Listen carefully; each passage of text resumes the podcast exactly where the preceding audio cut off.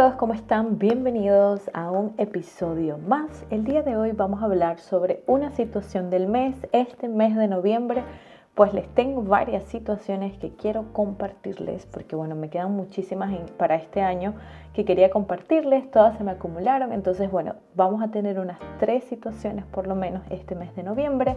Comencemos con la primera. Recuerden que todos los meses voy escogiendo situaciones que me parecen clave para compartirles y quizás si ustedes están pasando por una situación parecida puedan aprender o quizás los consejos que hablemos en este episodio les pueda servir. Nuestra amiga Verónica, que es el nombre ficticio que le vamos a dar en esta historia, nos dice que lleva 14 años de casada o 14 años con su pareja y tiene un pequeño, bueno, ya casi adolescente de 11 años de edad. Ella tiene 29 añitos, su pareja tiene 32 años, o sea, 29 añitos, tuvo su bebé más o menos a los 19 años. Dice así, cuando nos juntamos, éramos muy jóvenes. Yo apenas tenía 18 años de edad. En realidad, apenas los iba a cumplir. Tuve muchos problemas con él, ya que no quería madurar y seguía con muchísimo relajo. Hace dos años ha descubierto mensajes que el esposo compartía con dos chicas que ella conocía. Me cuenta de que los mensajes no eran tan comprometedores, ya que no decían cosas como tan íntimas, pero sí frases como estás bonita, te ves muy bien, estás preciosa. Y esas son cosas que él no le decía a ella nunca. Entonces esto le chocó muchísimo. Y como no eran mensajes tan comprometedores, Verónica decidió perdonarlo y él dijo que nunca más iba a suceder. Pero ella se sintió un poco mal con ella misma, ¿no? Siente que su autoestima se vio afectada porque su pareja ni siquiera le decía esas cosas a ella y estaba hablando con otras mujeres de esa forma. Y lo que sucede es que hace unos meses atrás, pues ella volvió a descubrir mensajes, porque no volvió a confiar en él. Ella sentía que no podía confiar más en él, entonces estaba como muy arisca y ha encontrado mensajes con otras chicas y esto la ha devastado porque igual mismas conversaciones, así como coqueteando con las chicas, diciéndole de todo, halagándolas y ella siente que él no eh, refleja ese mismo cuidado con ella o él no proyecta ese tipo de energía hacia ella. Entonces eso la afecta muchísimo. Y hace poco, hace como una semana, entonces ha descubierto que ha salido con una otra chica, otra distinta, pero él dice que es solo una amiga, sí que salieron a tomarse un café.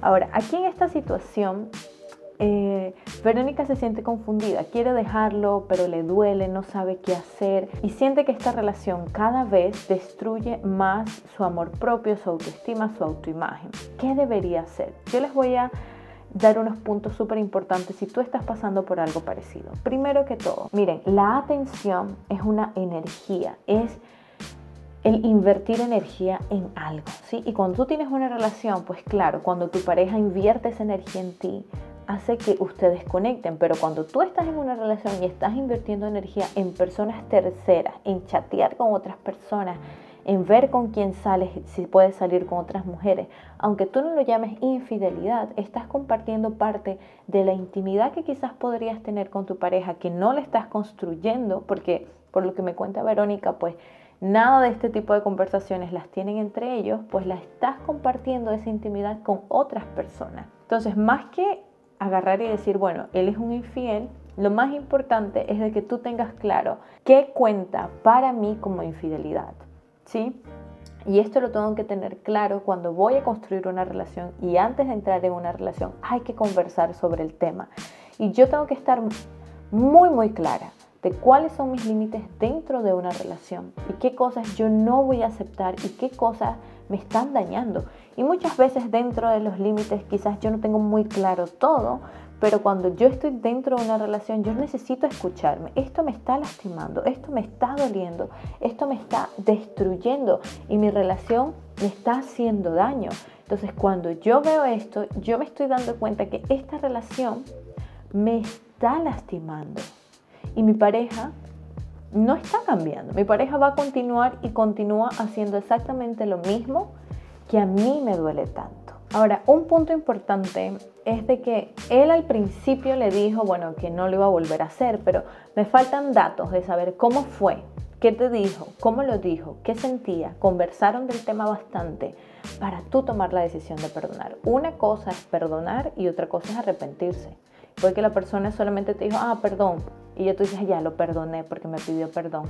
Pero por eso es que siempre les digo que es tan importante dar espacio para que la persona se reivindique, porque ese es el momento en el que tú observas a la persona y tú te das cuenta si realmente esa persona va a hacer un cambio o va a volver a, a lo mismo, va a continuar con la misma actitud. Y no es un castigo, es simplemente observar para saber qué te conviene y qué no te conviene. Nosotros queremos a alguien que nos admire, que nos quiera, que nos ame. No es que nuestra pareja no puede tener amigos, pero cuando caemos en ocultar las cosas, en hacer las cosas a escondidas, caemos en un error, porque las relaciones deben de ser transparentes. Yo puedo tener amigos, yo puedo tener amigas, pero ¿por qué necesito ocultarlo? ¿Sí? Necesito tener una pareja que yo ame, que yo cuide, que yo admire y la cual yo siento que puedo confiar y decirle cuáles son mis amigos y decirle, mira, voy a salir con tal amiga, quieres venir, te queda. No hay de qué ocultar, no hay por qué necesito ocultarlo, ¿me explico? Entonces, esto es importante y si tú quieres estar en una relación donde te sientas admirada, mimada, querida, amada, entonces tú necesitas construirte a ti primero para poder construir ese tipo de relación. No es tomar una decisión apresurada, es sentarte y pensar qué cosas necesito hacer ahora para que de aquí a 10 años yo me sienta mejor. Una ruptura con una persona con la que he pasado 11 años juntos no es fácil. 14, 20 años juntos es súper doloroso porque he construido una rutina, porque me siento acostumbrada a esa persona, porque hay algún tipo de apego y lazos y momentos que hemos compartido juntos. Pero de aquí a 5 años, de aquí a unos 10 años, pasa. De aquí a unos 10 años tú tienes cuánto? 39 años, pasa. A yo quedarme en una relación donde la persona ha repetido constantemente la misma actitud, ya yo sé que no quiere cambiar, que no va a cambiar y que no está arrepentido. Entonces, en este caso, yo estoy diciéndome, bueno, de aquí a 10 años voy a estar exactamente en la misma situación, sintiéndome de la misma forma. Entonces, tómalo en cuenta porque yo no puedo ver el futuro a ver si va a cambiar o no va a cambiar. Yo no puedo esperanzarme al potencial de una persona. Yo necesito ahorita ver si esa persona realmente me conviene tenerla en mi vida. Y si no me conviene, tienen un hijo juntos, no significa que se van a pelear y no se van a hablar más. Tú puedes llegar a construir una relación madura de amistad como padres mientras crían a sus hijos sin necesitar tener una relación romántica entre ustedes y créeme que es mucho más saludable que estar dentro de una relación con una persona que te es infiel, te engaña, no te quiere, no te trata con cariño, porque tus hijos ven y observan esto. Y esto de alguna forma afecta en la forma en la que ellos van a construir sus relaciones en el futuro. Entonces mucha gente que piensa, no, es que mis hijos necesitaban a su padre, mis hijos necesitaban a esta persona, entonces me quedé ahí porque ellos lo necesitan. Nuestros hijos necesitan padres saludables, que se lleven bien y que den un buen ejemplo.